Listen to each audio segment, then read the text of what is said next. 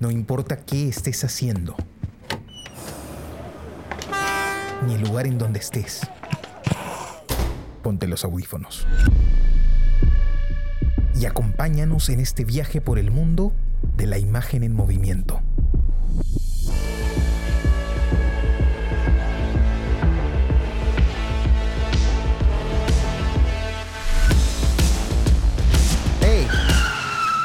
¿Qué cine pasa?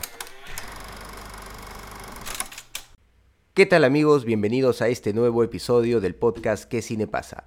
El podcast donde hablamos de películas que acabamos de ver. Nos gusta decir que están en caliente para nosotros. Los saluda su amigo Carlos de la Torre Paredes. Me acompañan Jesús Alvarado. Hola Carlos, Jonathan, ¿cómo están? Y Johnny Alba. Hola Carlos, Jesús, ¿cómo están? Gusto verlos. ¿Qué tal amigos? Siempre un gusto poder juntarnos cada semana para conversar sobre cine. En este caso una película que que recomendó Jesús. Eh, no la habías visto, ¿verdad, Jesús, antes? No, no había visto esta. Había visto eh, una película de este director que se llama En el Intenso Ahora, pero esta no. Y tenía muchas ganas de verla, me la habían súper recomendado. Eh, entonces, bueno, ahí está. Excelente. Se ha tratado de Santiago de Joao Moreira Sales, ¿no? Es un director brasileño. Buenísimo. exactamente, es una película del 2005, ¿no? Una película de... No, del 2006. Eh, pero que él, empieza a trabajar el 2005, lo comenta ahí durante, durante su, narración, ¿no? Pero coméntanos un poco, Jesús, pues, ¿por qué, por qué decidiste por esta película? Bueno, a ver, eh, Joao Moreira Salles es un director definitivamente que hay que, hay que conocer, ¿no? No está, digamos, en el estándar de quizá de los directores más reconocidos, pero es un, es un director con una capacidad eh, narrativa eh, que es fundamental, ¿no? Eh, la primera referencia que yo tuve de él fue en el Festival de Cine de Lima, ¿no? Em, no recuerdo exactamente el año, pero llegó este, en el Intenso Ahora, ¿no? Y ver el Intenso Ahora fue abrir los ojos a una experiencia cinematográfica eh, disruptiva, ¿no? Totalmente distinta a la que había visto hasta ese momento. Eh, donde Joao Moreira Salles despliega eh, una serie de herramientas, técnicas, este, formas de entender el cine, ¿no? Eh, reflexiones sobre el cine em, que son inusuales, ¿no? Eh, que, a las que no nos acercamos este, tan seguido. ¿no? recuerdo la primera escena de, En el Intenso ahora, ¿no? que, que por supuesto es pertinente, es pertinente comentar. ¿no? Em, eh, bueno, y además no, no, hago spoiler eh, sobre la película, ¿no? Es la primera escena, es lo primero con lo que nos encontramos, este, con la, imagen de eh, una familia filmando a una niñita, ¿no? y en esa aparente, en ese aparente registro inofensivo de una actividad familiar, de una acción familiar común, Joao Moreira, eh, a partir de rever permanentemente, ¿no? Revisitar esa imagen permanentemente, empieza a abrir un horizonte distinto, ¿no? Y esto ya nos abre la puerta como a, Santiago, a pesar de que, bueno, en el intenso ahora este, es posterior a Santiago, pero, pero pues, en mi caso, en mi experiencia fue anterior, ¿no? Yo la vi primero. Eh, y eso es importante en el cine de Joao Moreira Sáiz, creo que lo define de alguna manera, ¿no? Que es la idea de, eh, a partir de revisitar las imágenes, de reverlas una y otra vez y otra vez y otra vez, él empieza a resignificar esas imágenes, les empieza a dar otro sentido, más allá del que aparentemente tienen, ¿no? de lo que aparentemente ocurrió mientras él filmaba, ¿no? mientras él estaba frente a la cámara. Eh, entonces, siento, después de ver Santiago, que este, bueno, mi primera sensación es que es una película este, extraordinaria, ¿no? Que cumple con, que tiene varias cosas, que tiene varias cosas, ¿no? Podría decir en principio, reafirmar en principio esto primero, ¿no? Que es una película que se basa en el hecho de este, repensar imágenes que se grabaron desde hace algún tiempo, ¿no? La película lo dice, lo dice literalmente Moreira, Moreira Salles en, en, varios momentos de la película o lo insinúa así. este, en un par de momentos lo dice directamente, en otros momentos lo insinúa, está jugando con esta idea de forma permanente. Eh, él graba estas imágenes en algún momento. Yo siento, esto no lo dice literalmente, pero yo siento que fascinado por este personaje extraordinario, ¿no? Por esta eh, versatilidad frente a la cámara que tiene Santiago, ¿no? El mayordomo que había trabajado durante 30 años en su casa, ¿no? Este, y donde él empieza a encontrar ciertos elementos que hacen de este personaje un personaje eh, profundo, ¿no? Eh, que es mucho más que un mayordomo, ¿no? Con una este, dimensionalidad eh, ah, importante, ¿no? Este, un personaje que tiene mucho para dar y que además tiene un, histrionismo, una capacidad para pararse frente a la cámara o sentarse frente a la cámara en este caso y este, seguir unas cuantas indicaciones y a partir de esas indicaciones simplemente fluir, ¿no? Eh, entonces Joao Moreira Salles se encuentra con esto y cualquiera, siento, cualquier director, cualquier documentalista sentiría que se está encontrando con oro. Y sin embargo, esa no es la película, ¿no? Por supuesto, eh, forma parte de la película, pero no es el elemento esencial el elemento esencial está en la visión autoral de Moreira em, cuando empieza a editar esta película, ¿no? Antes de que él empiece a editar esta película, o empiece a escribirla, o abordarla, ¿no? En el documental escribir es como editar, o este, editar es como escribir, eh, es lo mismo, ¿no? Este, son em, funciones que están profundamente amalgamadas, ¿no? Este, ya he, comentado más de una vez que incluso hay muchos directores que incluyen a, sus eh, montadores como co-guionistas. Eh, hablamos del documental, por supuesto. Eh, porque es en el montaje donde se le empieza a dar sentido a las cosas y donde todo empieza a fluir y donde incluso se puede emplear, creo que en algún momento se los comenté en mi último proyecto, en mi último cortometraje, es el, el tipo de, de, mm, de método eh, de trabajo que, más o menos yo empleé. Eh, el método común, clásico, tradicional, industrial, podríamos decir, es el de este, escribir, preproducir, producir, este, y postproducir finalmente, ¿no? Todo en ese orden, todo bien organizado, porque si no las cosas se salen de rango y cuando eso sucede significa más dinero pues en el documental uno tiene la posibilidad, y estoy seguro que esto forma parte del método de Joao Moreira, de tener una intuición, sacar la cámara, grabar eh, y darse cuenta que no tiene capacidad para editar eso en determinado momento, o que no tiene capacidad para sacar de ahí una película, ¿no? O no está en condiciones emocionales de sacar de ahí una película.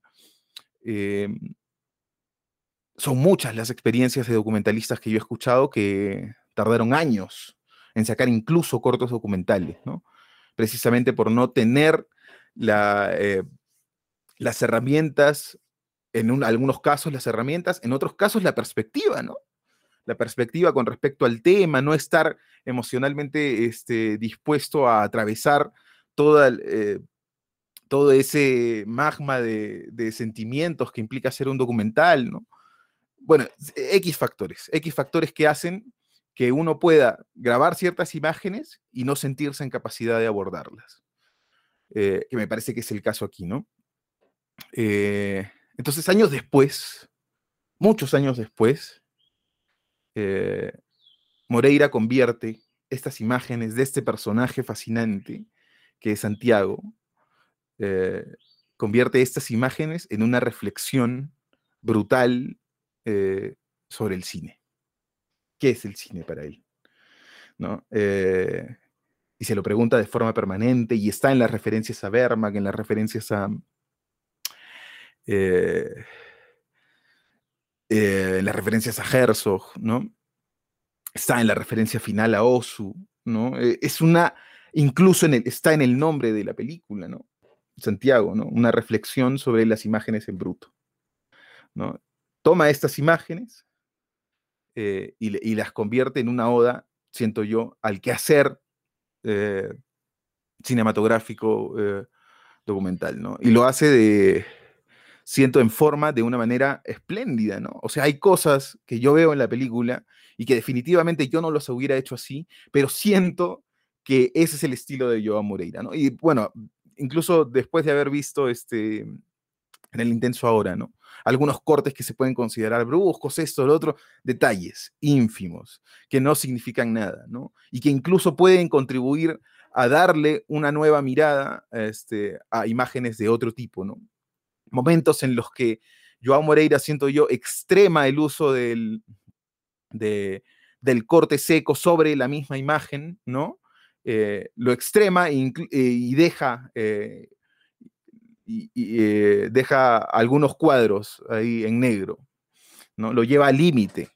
está permanentemente en este diálogo este, metalingüístico con el espectador, consigo mismo, con Santiago, ¿no? Y todo a partir de un dispositivo que es muy, muy interesante, ¿no?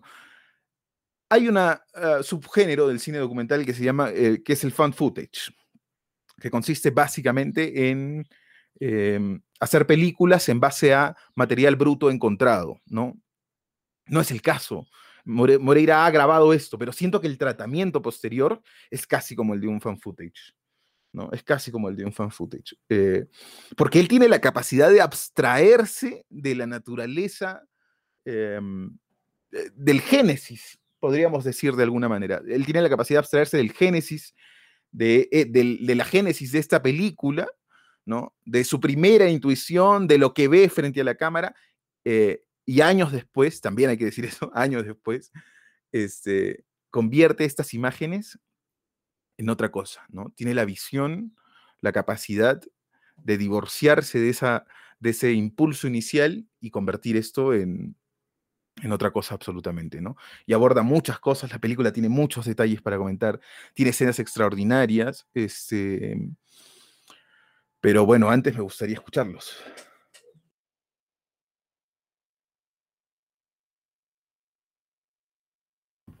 Sí, interesante la película. Eh, yo no conocí a este director, es este un director este brasilero, ¿verdad? Sí, es brasilero, sí. Interesantísimo, no había visto nada de él. y tampoco había, había leído nada sobre la obra, así que cuando me empecé a ver la película me expuse directamente a, ella, ¿no? No, tenía ni idea. Y poco a poco me fui conectando. Pero a mí siempre me cuesta analizar las películas, pero lo que sí puedo expresar es lo que me suscitó esta película, ¿no? Como es que es una, que es una especie de, de, de oda a la pasión a la pasión por la, por la belleza del conocimiento, de la vida, de la historia, de ver más allá de las, de las palabras y cómo eso se, trasluce en, un solo personaje, que es este personaje tan interesante que es Santiago, ¿no? Eh, y que es eh, un poco que sorprende bastante que sea que haya sido un mayordomo, pero también es un poco un contexto de ese tiempo, ¿no? Él era parte de la aristocracia de, una época, ¿no? Eh, antes del advenimiento, pues, de... en, qué año nació Santiago? En 1912, si no me equivoco, ¿no? Entonces, antes del advenimiento de la televisión y de todo eso, ¿no? Él pertenece eh, al mundo del, de los años 40, 50, ese fue su mayor esplendor probablemente como, como... Y ahí en esa época estaba el cine y antes de eso la ópera y la música y todo, ¿no? Yo, yo siento como una especie de eh, personalmente siempre he sentido como una especie de atracción a la, época de oro del, del, ser humano, ¿no? Siento que, es, que fue un poco antes del siglo XX, ¿no? Eh, por ejemplo, el siglo XIX está la ópera, que la ópera y, la, y las novelas, la, la, creación de la novela como género, ¿no? Que estuvo en todo su esplendor, ¿no? No había, incluso hasta, hasta en forma de entretenimiento, ¿no? Hasta la novela más, más ligera que ahora es considerada para cualquiera una novela más amplia, que por ejemplo podría ser este, las novelas de Alejandro Dumas, qué sé yo, ¿no? El conocimiento de ese tiempo era distinto a nuestra forma de apreciar el mundo, ¿no? Y creo que este, esa nostalgia es la que yo percibo en la película. Eh, cosas que al, al ser humano de a pie de hoy en día, yo no sé si de ese tiempo, porque también estamos idealizando el, el pero al ser humano de hoy en día no le interesa, ¿no? no, no, no y, y cómo todo eso se pierde, ¿no? Cuando contaba, por ejemplo, la historia de Francisca y Paolo el, Hermoso, ¿no? Y cómo eso estaba reflejado en la obra de Dante Alighieri, todas esas historias. Eh, a mí me generó, eh, fascinación, fascinación por su mundo y cómo un ser humano puede construirse a sí mismo un mundo más interesante y cómo, y cómo su mirada puede embellecer las cosas, ¿no? Cosas que de repente para los demás no son, no son atractivas, pero si lo escuchas a través de las palabras de alguien que, que, tiene pasión por eso, pues te contagia esa pasión y te da ganas de conocer más, ¿no? Y este personaje es muy fascinante, ¿no? Hablaba varios idiomas, recitaba, eh, eh, rezaba el, Ave María en latín.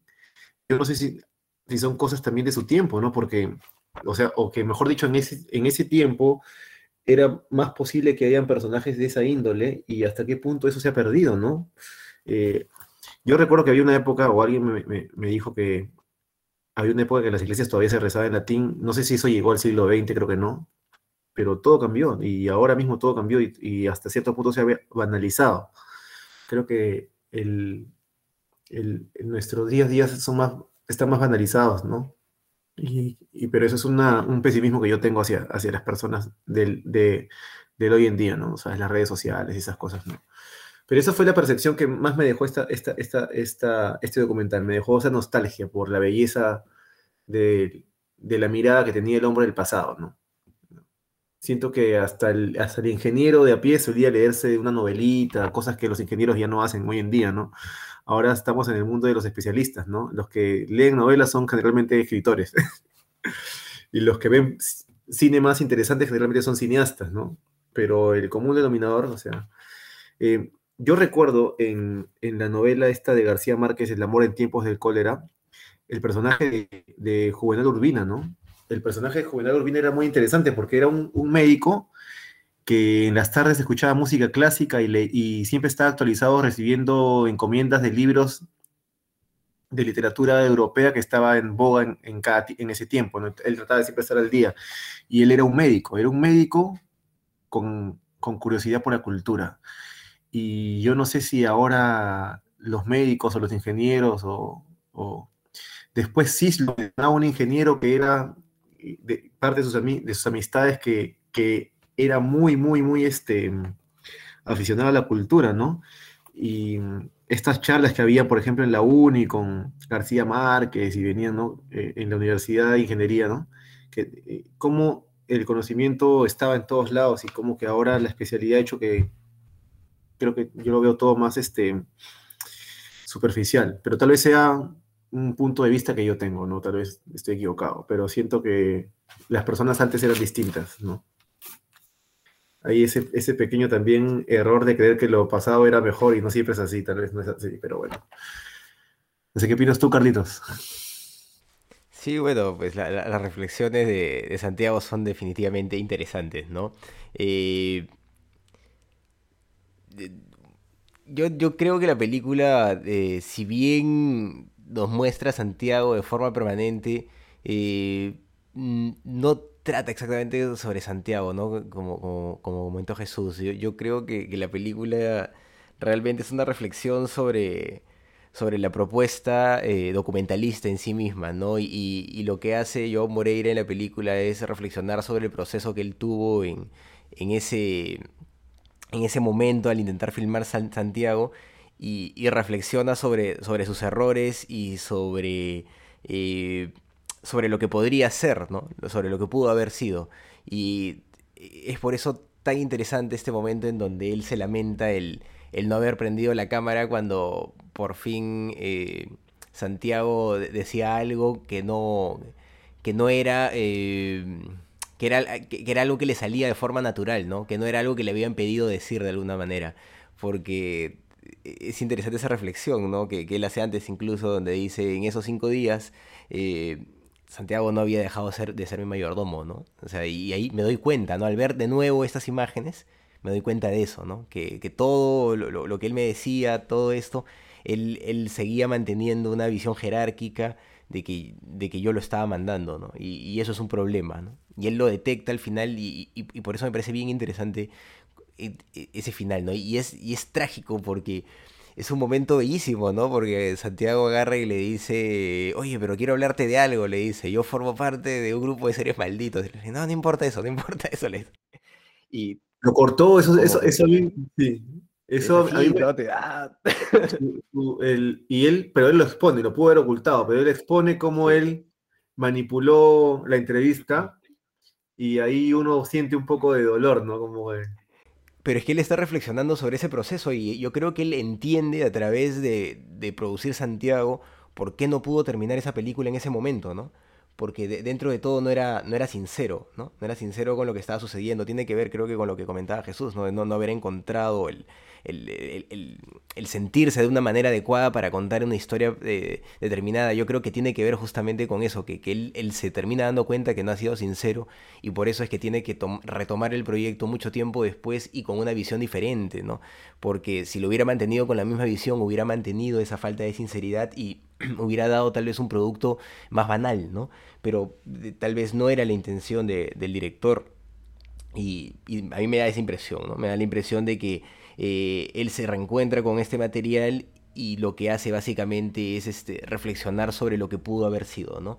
Y, también es interesante porque comenta que en un primer momento ni siquiera había reflexionado sobre, sobre los apuntes, ¿no? O sea, Santiago los mencionaba todo, pero él, no los había filmado ni nada, esto lo filma mucho después. Entonces, eh, la película se construye posteriormente. Y en ese sentido yo creo que que termina siendo más que un, una, no sé, una, una muestra de, quién fue Santiago, un documental sobre Santiago, es una reflexión de Joao Moreira sobre su, sobre su, propio, sobre su propia producción cinematográfica, ¿no? sobre sus propios mecanismos de producción y sobre, eh, no sé, sobre cómo falló esa vez, ¿no? sobre un error, sobre un, un, disparo al aire, por así decirlo. Claro, yo, yo eh, digamos, para precisar esto que me, parece interesante, Carlos, este, perdóname, em, y, que no, se me vaya la idea, es que, por supuesto, durante el rodaje, Joan Moreira utiliza un, método que me parece que está claro y él lo deja ver durante la película, ¿no? Es, eh, eh, y es muy interesante que él nos muestre este, esa forma de administrar el rodaje en ese momento, ¿no? Este, y nos lo deja ver sobre todo con las indicaciones que él o su compañera le dan este, a Santiago, ¿no? En determinado momento le van diciendo esto, es, no, no te preocupes por esto, no, ya estamos grabando, ¿no? Y es que, eh, bueno, sobre esto, puntualmente dos cosas. Lo primero es que durante un rodaje documental, este, la mente va a mil, a mil kilómetros por hora, ¿no? Porque estás reaccionando a la realidad, ¿no? Estás con ese nivel de alerta reaccionando a la realidad, sabiendo, me imagino en el caso de Joao Moreira, me ha pasado a mí en otros casos, que tienes un tiempo limitado, ¿no? O que estás con, que no es el caso, pero se puede dar el caso que estás con un personaje muy complicado que en cualquier momento le entra la locura y te bota. Entonces, este, tienes momentos limitados. Y en este caso, al parecer, ya tenían un momento definido, ¿no? Cinco días para estar con él. Y mil cosas en la cabeza. Fascinado frente a este hombre que, tiene todo un universo adentro, ¿no? Y sin embargo, a pesar de eso, eh, al hacer el, ejercicio fundamental del, documentalista, que es el decidir qué dejar fuera, ¿no? Eh, Joan Moreira en ese momento se deja fuera eh, estos, estos apuntes de, de años, ¿no? De 30.000 páginas sobre personajes innumerables, fascinantes, ¿no? De, de Santiago. Y además de eso, decide este, él empujar las cosas por donde él cree que van. ¿no? Eh, hay algo que se puede considerar en determinado momento una decisión válida y seguramente un método a partir del cual han salido cosas extraordinarias. Este método que tiene Tufillo a Cinema Verité, incluso se podría decir, ¿no? Donde él plantea cosas, pero eh, no es solo Joa Moreira, ¿no? Es injusto, eh, sería injusto plantear eso. Joa Moreira acomoda las cosas, ¿no? Eh, durante el rodaje, digo, las acomoda. Ya hablemos de esto, ahora de esto. Pero quien se explaya frente a la cámara sin mayor indicación que, ah, que algunas cosas puntuales es Santiago. ¿no? Y, este, y se ve en las repeticiones, ¿no? En las repeticiones de determinados momentos eh, que, yo, eh, que Moreira decide enseñarnos para, que, para desplegar frente a nuestros ojos esta cosa extraordinaria que es eh, la naturaleza humana, ¿no? Decide mostrarnos eh, fragmentos repetidos, ¿no? O sea, que le piden a Santiago que repita, ¿no? Y Santiago, entendiendo el código, y por eso es extraordinario, ¿no? Porque como espectadores nosotros nos acercamos no solo a Santiago, sino a la relación que ha construido en ese momento con Joao Moreira, ¿no? Este, eh, y claro, es casi como presenciar el rodaje, no, no, repitámoslo de nuevo, ¿no? No lo puedo decir de nuevo. Eh, eh, y lo repite, y lo repite con la misma intensidad, con el mismo histrionismo, ¿no? Y claro, tú sientes que Santiago está perfectamente consciente de que hay una cámara y que él está desplegándose frente a la cámara, actuando frente a la cámara y todo lo demás, pero, pero es una forma de Santiago, ¿no? Es imposible abarcar todos los aspectos de una, de una persona en una película, imposible. Pero, pero ese que, mm, eh, que se deleita con la cámara y que, lo, y, que la, emplea, la hace suya, ¿no? Que se apodera del escenario que es Santiago en ese momento, es, también es Santiago, ¿no? También es Santiago. Entonces, pienso, este, pensaba ya concretamente sobre, sobre lo que decías, ¿no? El, cine documental tiene esas cosas, ¿no? Que te da la posibilidad de reflexionar hasta el último momento, hasta que cierras el montaje con respecto a aquello que estás eh, diciendo. Pero más allá de eso, Joao Moreira tiene la em, conciencia dramatúrgica, vamos a decir de alguna manera, eh, de que esa escena, de que esa secuencia en la que él decide, eh, claro, ya lo decía este Jonathan, ¿no? no solamente eh, ignorarlo, sino, sino callarlo incluso. No, no, no, eso no me interesa, ¿no? No, no, justo eso que quieres decir no me interesa. Que es lo único que tú quieres decir ¿no? Porque todo te hemos, pedido que digas. Pero eso justo que es lo único que quieres decir, eso no me interesa.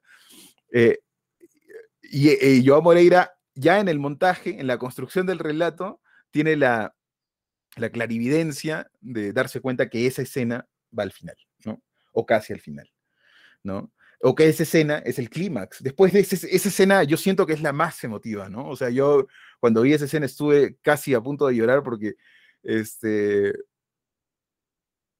por Santiago, pero por supuesto también por, Joao Moreira, ¿no? Que hace como una reflexión este, interior sobre, sobre, eso que, sobre eso que ocurrió en ese momento, ¿no? Em, entonces, esa conciencia, saber que ese momento no, tampoco es fácil, ¿no?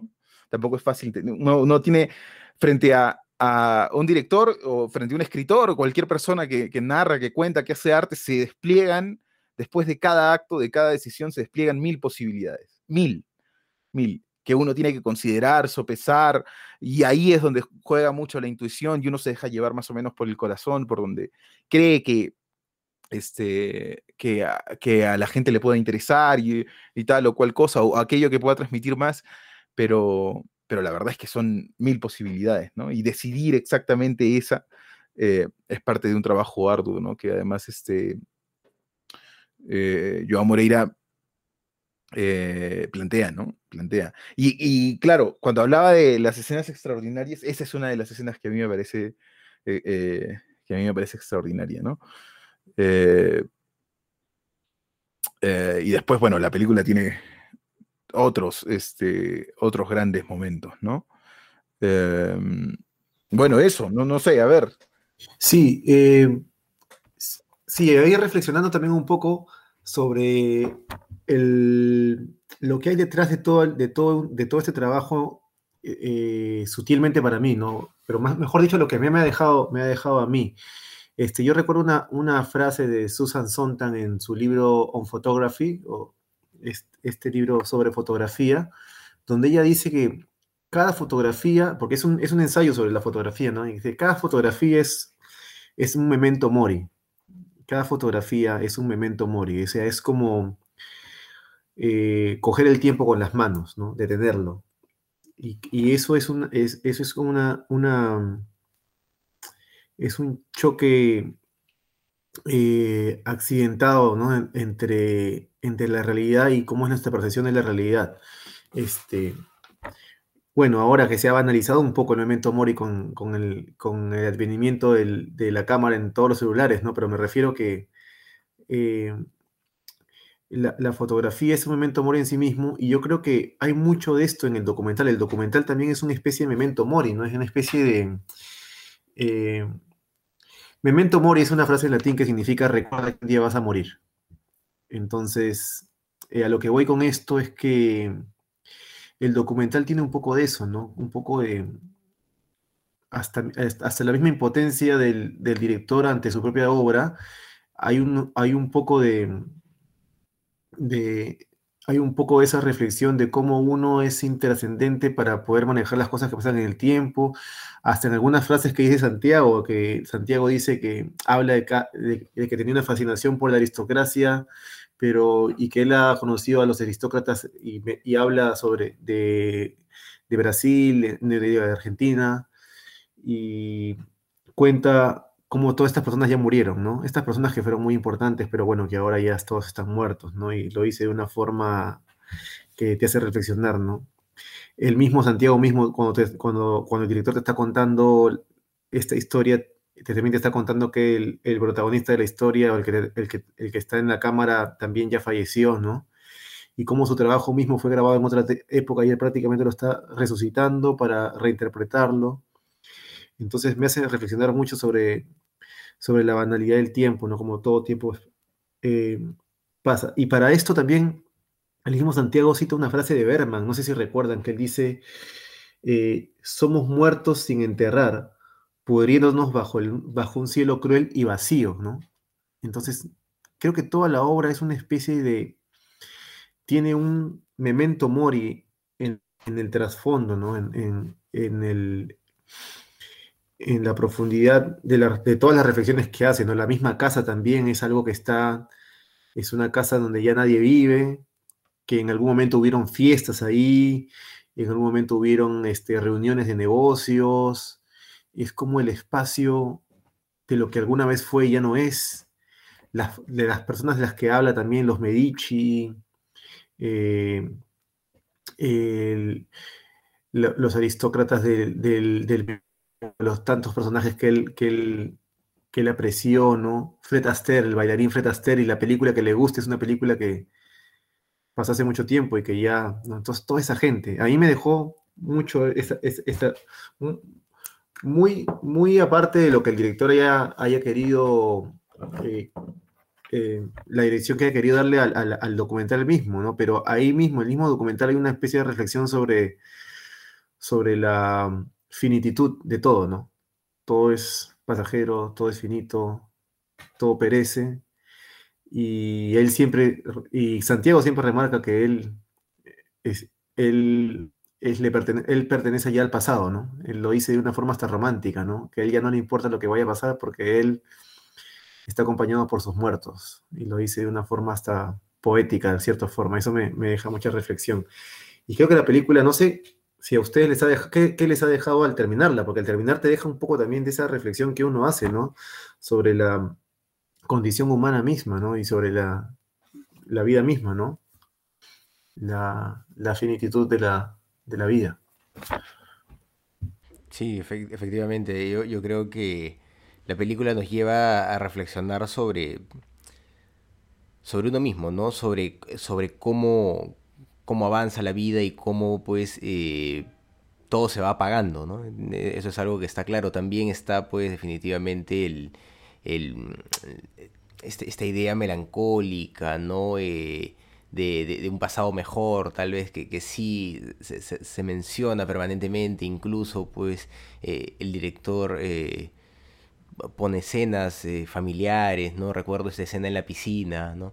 Entonces, creo que busca mantener ese, tono también en ese sentido, ¿no? Eh, el director de alguna forma rememora pues su, hogar al encontrarse nuevamente con Santiago, rememora su infancia, su juventud y creo que es inevitable pues verlo con, cierta melancolía, con, con, y con cierta alegría también, ¿no? Entonces más, o menos lo, muestra de esa forma. Eh, recuerdo también como cuando nos presenta Santiago, ¿no? Eh, explicándonos que, lo escuchó de repente que alguien tocaba un piano y pues este y, se topa a, Santiago, ¿no? Que, le dice, y, lo ve vestido de frac, ¿no? Y, le dice, oye, ¿por qué estás vestido de frac? Lo impresiona, ¿no? Y le dice, ah, porque estoy tocando Beethoven, le dice. y habla pues del respeto que, Santiago tiene pues por, eh, por el arte, por la cultura y, y, y, por el pasado, ¿no? Por este pasado mejor. Es que también hay una reflexión permanente sobre eh, claro, está sobre la banalización de la sociedad en sí, ¿no? Sobre cómo eh, el individualismo también en nuestra sociedad ha ido dejando a, las personas solas. Él lo dice, ¿no? Ahora todo el mundo está solo, lo, lo, menciona. Hace 20 años estoy acá solo, dice en este departamento, ¿no? Pero en parte es cierto, ¿no? Socialmente hoy en día las personas pues eh, ya no viven en familia normalmente, ¿no? Son cada vez más, este, más individualistas. Y, creo que hay, una reflexión al, respecto. Eh, este personaje de Santiago es, es muy interesante, ¿no? Eh, este ejercicio de, haber realizado 30.000 páginas a, máquina. Y e, es curioso porque se dice de, una forma pues no, no tan directa que él lo venía haciendo también desde, desde que era mayordomo, ¿no? Incluso cuando viajaba con, con el dueño de, con, el papá después de, de Joao, ¿no? Eh, menciona pues que él, que él escribía en, en, tickets, me parece, ¿no? En, boletas, así, de, bueno, documentos que le daban los, los hoteles cuando el señor viajaba, ¿no? Entonces los quedaba Joao y ahí escribía lo, lo que le venía a la cabeza, lo que iba averiguando. Es interesante también ese, ese proceso de parte de él. Pero también es interesante porque eh, él lo entiende como un proceso de desfogue, ¿no? Es, curioso intentar interpretar esto desde una propuesta ya creativa, porque si bien él está eh, mencionando como biografías de personajes históricos, al mismo tiempo él, eh, él considera esto un desfogue y efectivamente hay mucha subjetividad en sus apuntes, ¿no? y hay incluso intentos, o no, tal vez sí, hay, poesía, ¿no? Hay, hay, hay, espacios melódicos, hay textos que funcionan bien, que tienen ritmo, entonces eh, e, e, es interesante comprender este personaje también por su obra, ¿no? Y esta obra que lamentablemente pues eh, va a quedar, eh, ya no olvidada gracias al documental pues de Joao, pero que pues podría ser interesante de revisar también en algún momento, ¿no? Porque obviamente hay una propuesta estética más allá de la simple recolección de, estos datos y, pues creo que se basa en cómo se entiende eh, Santiago, ¿no?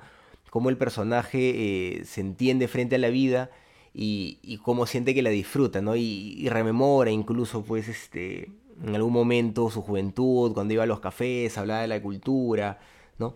Y hay, hay un momento interesante también en donde eh, se le pregunta a Santiago respecto a, si es que eh, no le causa impresión cómo es él, ¿no?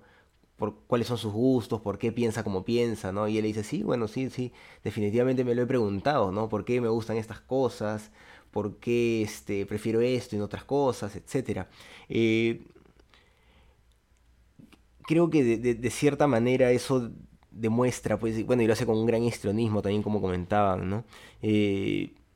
creo que demuestra un personaje muy completo, muy multifacético y que, eh, como, decía Jesús eh, en su primera intervención, ¿no?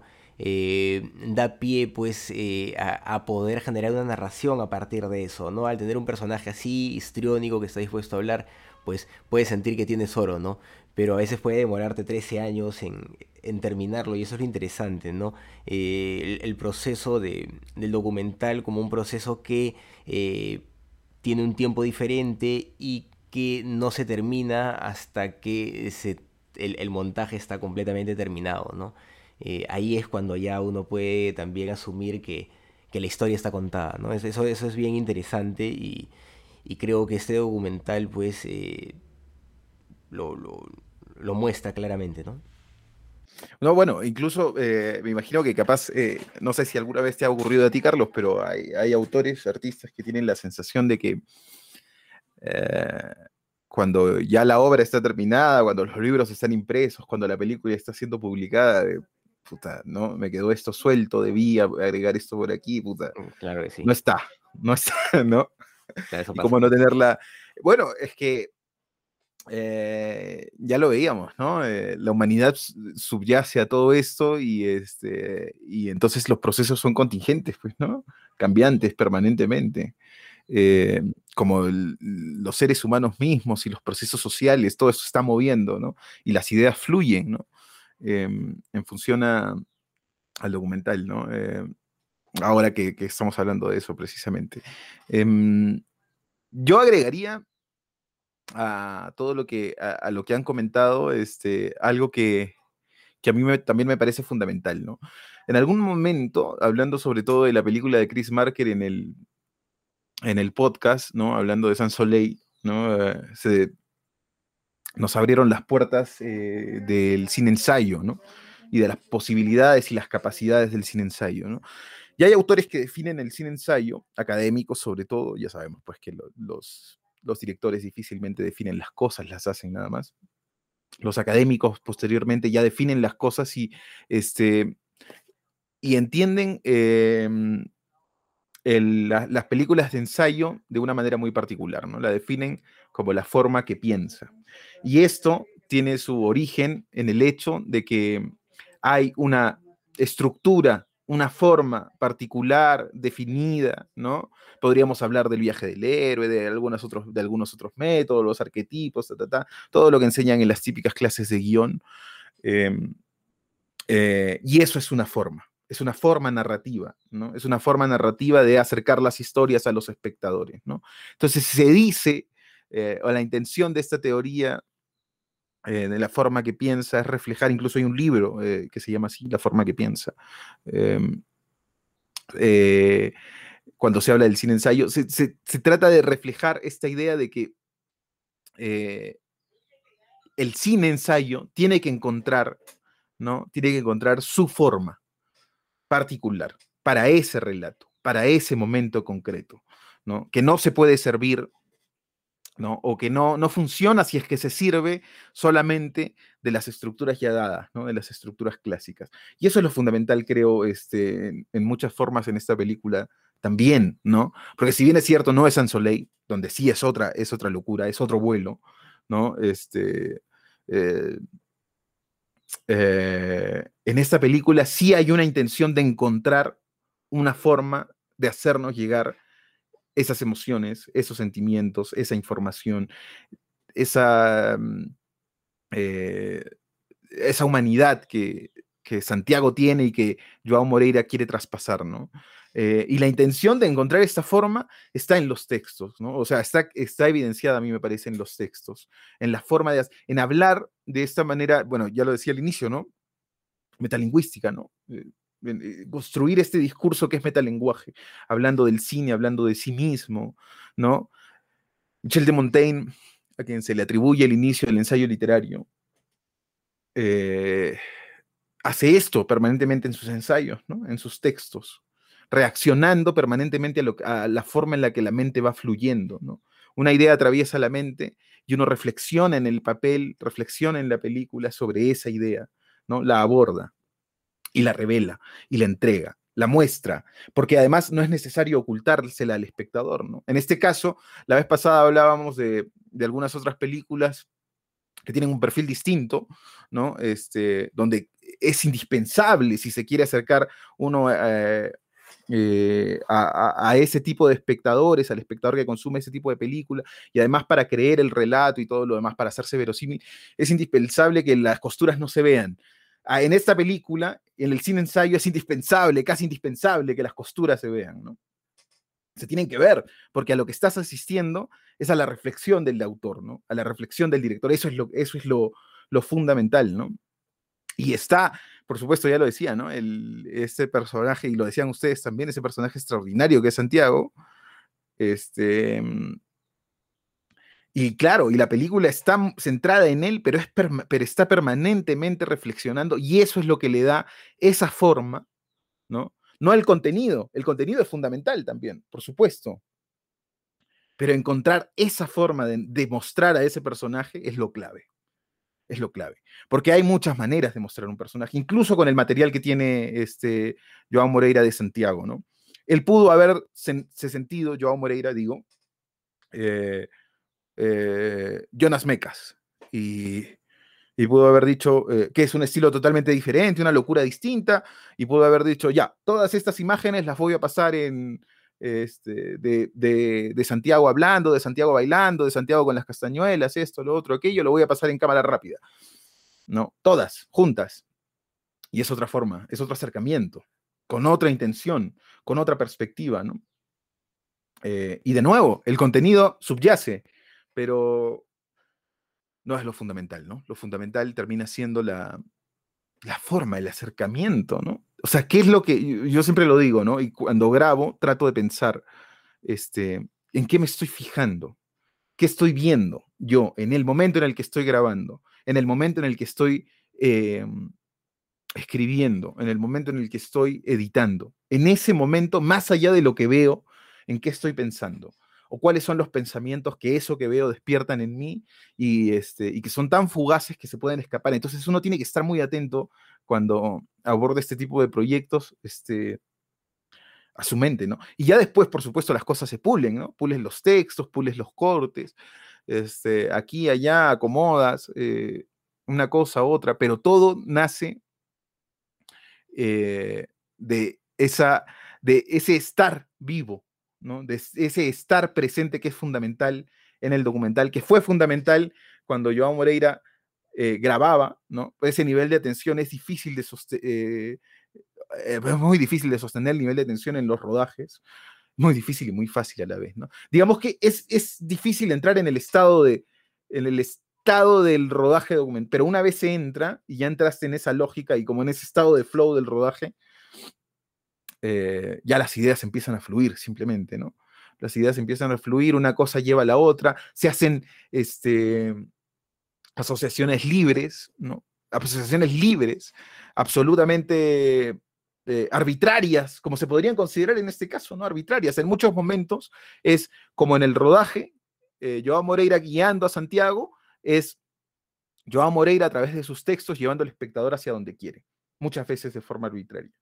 Y muchas veces sin una explicación aparente. Pero no, pero no importa, porque tú estás asistiendo a su pensamiento, que es lo fundamental, ¿no?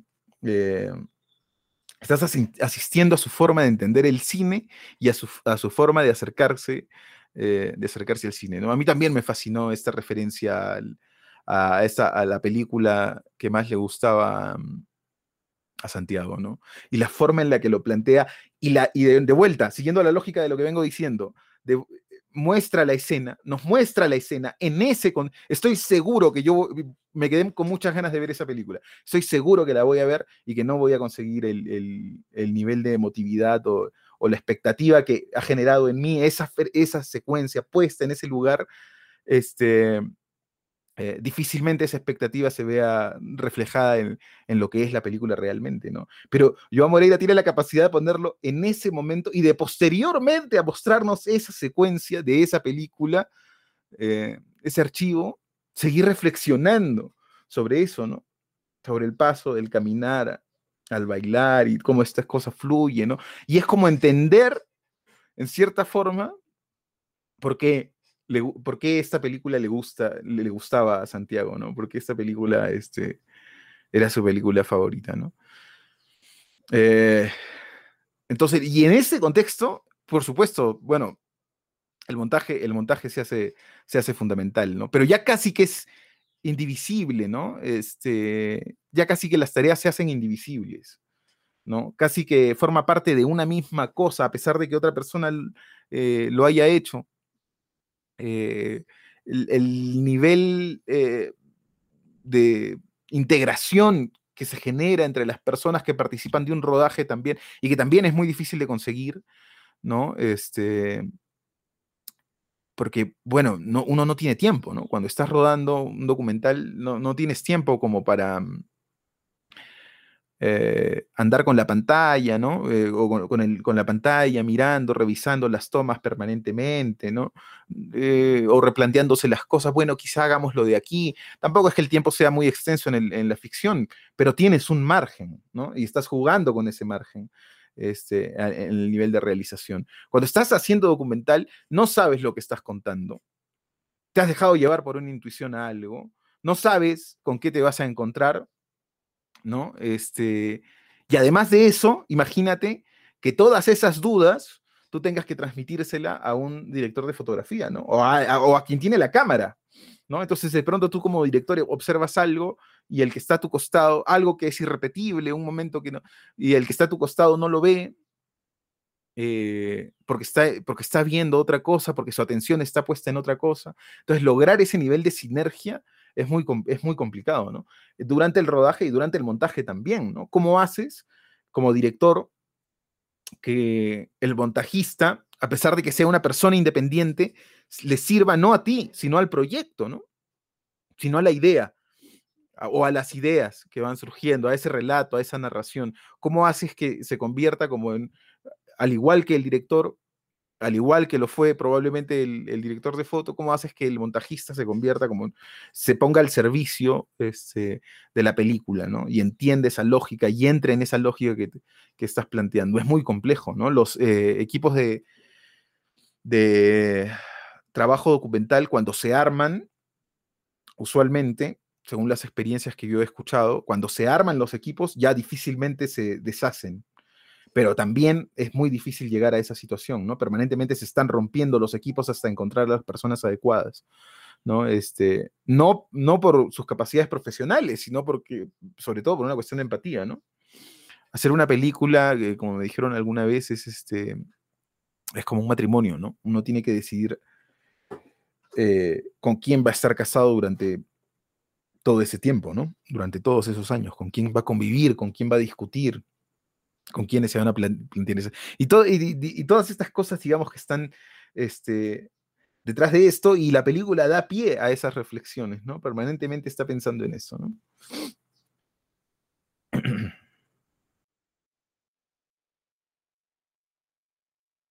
Una parte de la. Hay una parte de la, de la película donde. donde el director menciona Herzog, no sé si te recuerdas. Sí. Hablando del plano perfecto, diciendo como que el plano perfecto muchas veces eh, nace de, una, de una casualidad, de un accidente. Y como esta película es un... Dice, dice específicamente, según recuerdo, que el plano perfecto nace de los momentos anteriores y posteriores a la acción, ¿no? O sea, esos momentos que, el director siente que son este, eh, descartables o que en teoría no sirven. Claro, sí, es genial eso. Ya no se me va la batería un segundo.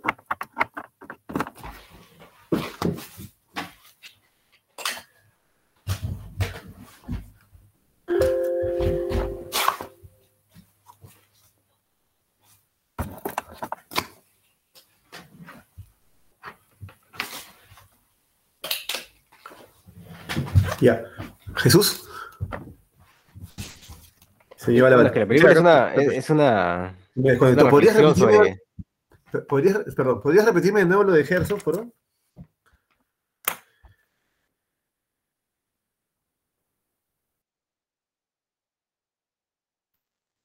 ¿Estás ahí, Jesús?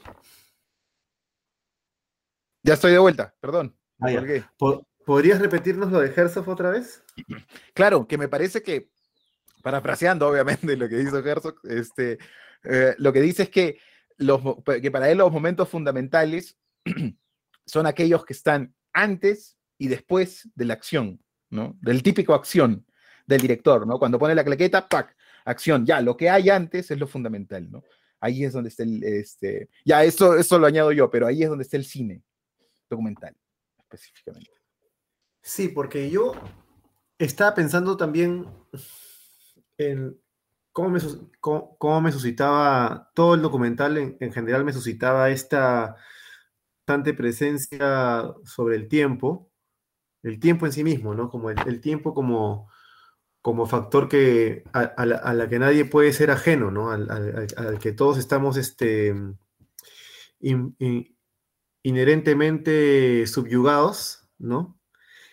Y recordaba esto que decía Herzog y también recordaba cuando el director este, lo hacía repetir estas frases, ¿no? Que iniciaban con cierta, eh, algunas, algunas cosas que él recitaba se las hacía repetir constantemente e incluso en alguna ocasión él cambiaba la, cambiaba la posición de la cámara, ¿no?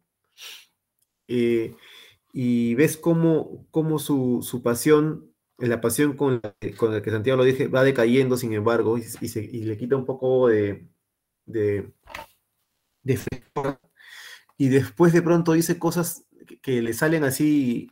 Yo recuerdo una frase que apunté que dijo, este, soñé que pertenecías solo durante un día de Francia a la real nobleza y de pronto desperté espantado con trozos de la famosa marsellesa. Él cuenta eso, lo dice de una forma tan, es como pescar algo, ¿no? Algo, algo, algo que salió en el tiempo y es, esta frescura, la edición, el relato, lo que está contando, el, la, y las repeticiones de, algunas otras cosas hace que todo el proyecto en sí mismo sea esta afrenta contra eso, ¿no? Yo, yo con, lo que, con lo que comentaba hace un momento, ¿no? Con la nostalgia de lo que se hace perdió, pero con lo, y, con, y con el valor de lo, de lo de lo bello y lo, y, lo bello que queda ¿no? en la memoria de Santiago. Inclusive habla con cierta nostalgia sobre su propia memoria que va a decaer con él mismo, ¿no? Cuando él se vaya, él se va con la memoria que de tantos años, que, con tantos años fue construyendo y, y, él mismo se pregunta, ¿no? ¿Por qué me gusta esta ópera? ¿Por qué me gusta esta obra de Beethoven? ¿O por qué me gustan estas cosas, ¿no? es una reflexión constante que te deja el director.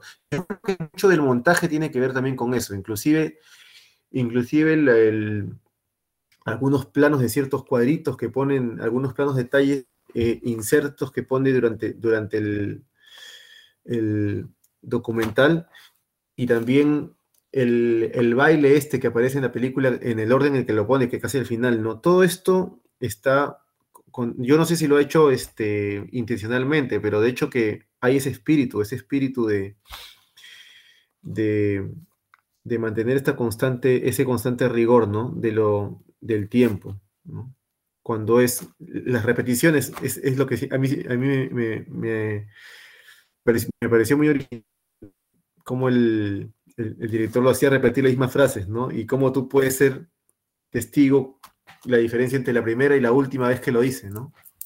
Eso tiene un, un, un simbolismo implícito, ¿no? Este, es como semiótica auditiva, algo así, no sé cómo explicarlo. No, sí, el director juega, juega con eso, ¿no? Eh, es algo que, se ve en bastantes, en bastantes momentos de la película. Y es interesante también en la medida en que juega, por ejemplo, con la posición de la cámara y va, pues, eh, demostrando cómo, a pesar del histrionismo de Santiago y de las ganas que, muestra, pues, para, para, representar el rol, porque está representando un rol específicamente eh, o específico, eh, eh, lo intenta mantener, ¿no? O sea, él siente que, está frente a una cámara, como comentaba Jesús hace, hace, hace, un rato. de todas maneras se va, se va cansando, ¿no? Yo, yo creo que es algo normal, ¿no? O sea, de es, es, es, inevitable que cuando repites las cosas una y otra vez eh, no siempre salga igual, ¿no? Incluso hay un error por ahí, dice hay que grabar otra vez, ¿no? Eh, pero Santiago mismo eh, realza su posición. Por ejemplo, mira, cuando él cuenta que, él cuenta esta historia de, si no me equivoco, Pablo el, el, Bello y, y, Francisca, no sé si recuerdan. Ya que eran dos amantes, que son, y que parece que Juan el Cojo los mata con una espada y, terminan juntos para siempre, pero con esa espada, ¿no? Él cuenta que si no fuera por Dante, esos, esa, hermosa, esa, nadie sabría esos personajes. Que Dante los eh, eso, eso lo tiene escrito, pues, ¿no? Y yo hablo pero eso es, un, indirecto. esos personajes salen en la Divina Comedia también. Pero no esta historia. Y luego él, él resucita esa historia. Entonces, es una indirecta decir, mi presencia también es como que yo también al escribir esto estoy ayudando a estos personajes a que sigan vivos, ¿no? Y es tan romántica la forma en que él está sentado frente a todos sus escritos, ¿no? Y está rodeado por esas almas de esos muertos, ¿no? Hay una metafísica en todo eso, muy interesante. Mm, es un personaje interesante, ¿no? Que tiene mucho mundo también, ha viajado a muchos lugares con esta condición de mayordomo. Es interesante también cómo rememora pues la idea de, la aristocracia o de la época de la aristocracia como algo, como algo mejor, ¿no? Eso, es curioso. Eh, dicho sea de paso, cuando menciona la casa de, de, Joao, pues habla de que, de que llegaban pues presidentes, ¿no? De que llegaba, llegó este Rockefeller, estaba en un nivel así los, los, este... Sí, al parecer era de una... Ah, sí, sí, sí. De algo... pura y dura. Claro, claro, sí. Eran demasiado bacanes, sí. Eran demasiado... Claro, 22 empleados, cocineras solo para los empleados. hasta el mozo, hasta el mozo, el mozo era un erudito. Claro, o sea, los Moreira eran así, la, aristocracia pura y dura de, del Brasil. Claro. Claro. Bueno, siguiendo un poco lo que, eh, lo que comentaban, eh, yo agregaría, o resaltaría, mejor dicho, porque ya, ya se ha dicho, lo he comentado yo también, me parece, que, claro, durante el rodaje Santiago entra en esta dinámica, ¿no? Y claro, a nuestros ojos, eh, en estas repeticiones, se va desgastando, ¿no? Yo no sé cuál sería la sensación si es que viéramos las frases en el orden este, eh, invertido, digamos, ¿no? Si viéramos primero la última, segundo la... Quizá la sensación sea la misma, ¿no? Porque claro, se cansa él y se desgasta él, pero nosotros también como espectadores frente a él y todo eso, ¿no? Pero la sensación que yo tengo es que, y bueno, lo dice en cierta forma Joao Moreira cuando habla de, de, que, bueno, no, no, se había dado cuenta de algo que era importantísimo, es que, y es que Santiago nunca había dejado de ser su mayordomo, lo que dice es que ambos, y eso está, y es permanente en un rodaje, ¿no? Y es crucial y es motivo de muchas discusiones, de conversaciones, de masterclass y de esto y del otro, de aquello, la relación que se establece con los personajes, ¿no? En este caso fue esa, pero uno condiciona a los personajes como director, ¿no? Y hay que tener esa conciencia, queriéndolo o no queriéndolo, ¿no? Permanentemente lo estás condicionando. Y, el, y, el, y si es que eh, si es que quiere ser registrado el personaje, ¿no? Si es que por voluntad propia está ahí, él reconoce esas señales y entra en ese juego, ¿no?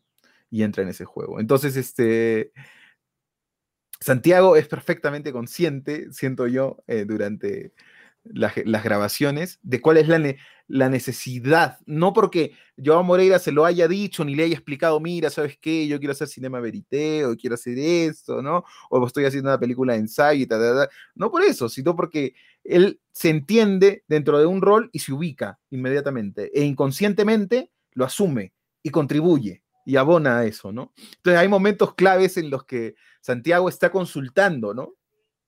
Si es que está bien esto o está bien lo otro, ¿no? Está bien lo de, pero el reloj va a sonar en un rato, no, pero todavía no están grabando, ah, sí, ya me están grabando, pucha. Y todas estas cosas, este, digamos, que revelan, eh, bueno, no lo dice literalmente, pero se lee en el subtexto claramente de la, película, eh, que, hay, que se establece una relación entre el director y el personaje, ¿no? Y en ese péndulo es que nos estamos moviendo también. Si Santiago, eh, ejerciendo pleno derecho de, su voluntad y su libertad de participar en el rodaje, en algún momento hubiera dicho, ¿sabes qué? Esto no me interesa, ¿no? Este, yo no soy tu mayordomo, ya no soy más tu mayordomo, ¿no? Este, y hubiera interrumpido el rodaje, eso también forma parte de una dinámica y probablemente eh, habría servido para hacer otra película, ¿no? Este, que no es el caso, pero eh, pero lo que intento decir es que como documentalista estás jugando con esa realidad y reaccionando a esa realidad también, ¿no? Propones, reaccionas, este, intentas articular algo, ¿no? Y yo tengo la sensación, no sé cuál será específicamente la, la, emoción de Joao Moreira cuando se para eh, frente a los rodajes o cuando se sienta frente a, las, a, una, a una isla de montaje, ¿no? Eh, pero yo, yo en mi experiencia siento permanentemente esta, esta sensación de vértigo, ¿no? De que uno no sabe realmente hacia dónde está yendo, ¿no? Este, y estás intentando armar, intentando articular, y, y, bueno, recurres de, de, momento, cada cierto tiempo a, a lo académico, ¿no? este, cuando te sientes ya absolutamente perdido, ¿no? O quizá alguna premisa, alguna intuición o algo. Este, pero claro, estás permanentemente como hilando, no sabes hacia dónde, ¿no? Construyendo, no sabes hacia dónde. Y eso es lo rico y lo fabuloso de, del documental, ¿no? Que esa construcción es única. Si hubiera tardado un año más, dos años más en hacer Santiago, habría salido otra cosa. Absolutamente, este, absolutamente diferente, ¿no?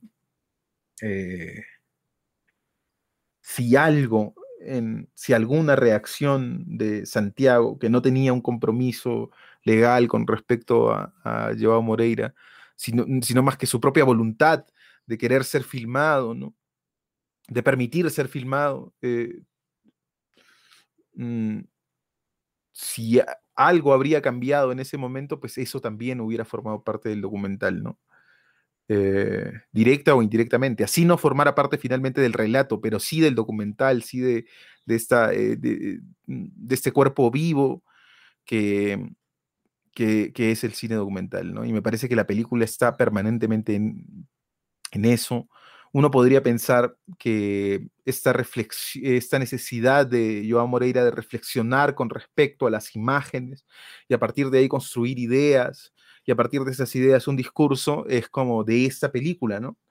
Este, pero esa pulsión, esa necesidad de repensar las imágenes también está, por supuesto, en el intenso ahora, ¿no? Eh, entonces, bueno, es este, a mí me, me gustó mucho, ¿no?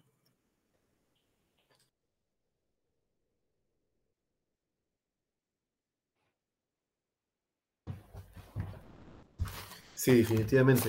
Es la primera vez que veo un documental de, esta, de este tipo. Hasta, hasta la forma en la que me gustaría volver a analizar bien o volverlo a ver, este, la forma del montaje, que creo que creo que se puede aprender bastante cómo, eh, y yo creo que eh, cada director, o sea, no es, que no es que haya un método, sino que con cierta intuición va descubriendo el lenguaje que ese, que ese documental, este, este, digamos, de la mejor forma en la que puede expresarse, ¿no? O sea, eso en el, eh, claro, en el espectro del documental creativo, ¿no? Pero hay, la música, ¿no? hay, hay, documentales, hay documentales, este, como, como películas de ficción que tienen un perfil más clásico y que se mueven en ese espectro, ¿no? Claro, pero de, de, perfil más clásico, por ejemplo. Este, eh, o hay, hay películas, en esto lo, desde esta perspectiva lo pensaría, hay películas, películas que claramente, así sean obras maestras, que son obras maestras por supuesto, que se pueden leer con el código del viaje del héroe, ¿no? Que se pueden leer con el código del manual. O sea, tú coges el manual, analizas la película y la lees claramente, ¿lo entiendes? Hay una correlación entre las cosas, ¿no? No solamente en películas, ¿no? En, literatura también, el, el arquitrama clásico en tantas obras, incluso, incluso en, en, tragedias, ¿no? Mira, ¿cómo, bueno, los eh, griegos, ahí está el vínculo, pues, ahí está el vínculo de, de la literatura, los griegos, por ejemplo, de la literatura con el cine, de las historias, de, este, del cine historias, del cine historias. Y bueno, más de una vez yo he comentado que el cine no es solo historias, ¿no? No es solo griegos, también, puede ser también Rey, historia. Como pero no Rey destruyen el arquitrama clásico ya desde, desde, hace mucho tiempo, ¿no? sé como que, romper esquemas es, es, parte de la creatividad. No, pero está, está, está el, el, el Edipo Rey subyace el arquitrama clásico, por supuesto que sí. No, no, sí, el, el arquitrama clásico de Edipo Rey. No, pues, el arquitrama, ¿cuál es el arquitrama de Edipo Rey? Pues, del hijo que termina matando al padre y se termina casando con la mamá. ¿Qué más clásico que eso, pues? Es súper clásico. El, arquitrama clásico, eso. No, pero el arquitrama clásico de, me, refería al arquitrama clásico de la, eh, de la poética de Aristóteles, de contar de inicio, medio, fin, ¿no? A eso me refería. En Edipo Rey lo cambian el orden de los sucesos. Pero a eso me refiero, con romper, con romper los esquemas, ¿no? A eso me refiero, con crear tu propio lenguaje, ¿no? A eso voy. Sí, bueno, es interesante que, esta película pues eh, nos permita estas reflexiones, ¿no? Y creo que también se vincula a, todo lo que a todo el bagaje cultural que muestra que muestra Santiago, las reflexiones a las que nos lleva. la remembranza también, pues, a, al medioevo, a la etapa, pues, este, de, del neoclasicismo, ¿no? Que, es importante para él, hay mucha mención eh, de, Italia. es interesante también las posiciones eh, morales que toma respecto, pues, a los personajes históricos, ¿no? No todos le caen bien, eh, hay algunos que le caen mejor que otros, hay algunos a los que detesta.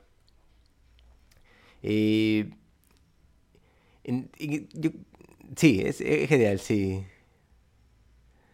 es que él, los asume pues como, como, como, personajes dentro de su propia vida, ¿no? Él, les da una, una, voz, por así decirlo. Incluso dice que hay momentos en los que deja las páginas al sol para que, para que tomen aire, ¿no? Es, es un tipo curioso.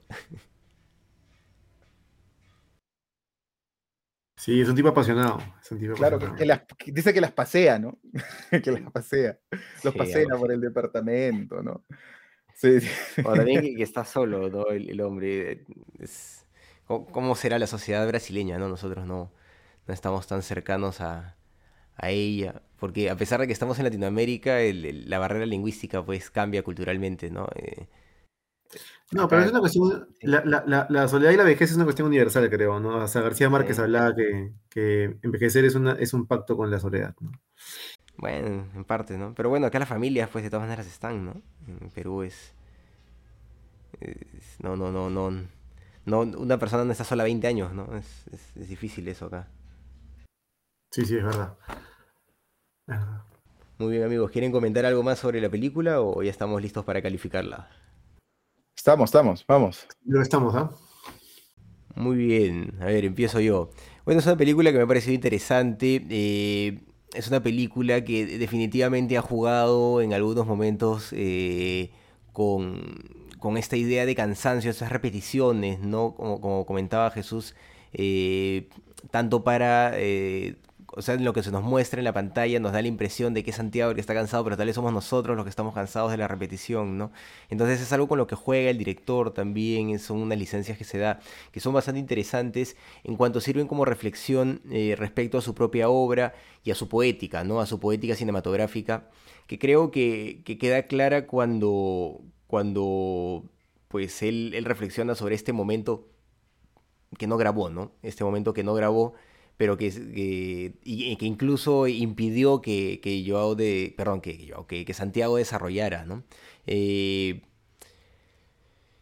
e, en ese sentido ha sido una película interesante, eh, eh, definitivamente el, personaje de Santiago también creo que conecta con, con, gente que conocemos, ¿no? Todos conocemos a alguien así, ¿no? Tal vez no es tan común, pero todos conocemos a alguien que, es adulto, mayor tal vez, que, es apasionado por el arte, por la cultura, que este, no sé, que tiene características de, alguna manera similares, ¿no? No, no tanto como, Santiago, ¿no? Pero, pero hay gente así, ¿no?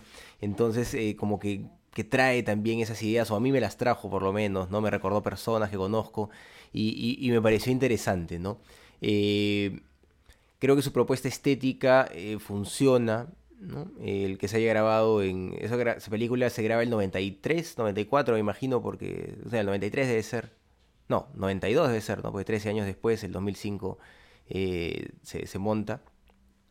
Es, mm, yo, creo que las decisiones que se toman eh, estéticas son, son correctas, funcionan bien, el personaje pues, de, Santiago es súper histriónico, asume bien el, rol que tiene.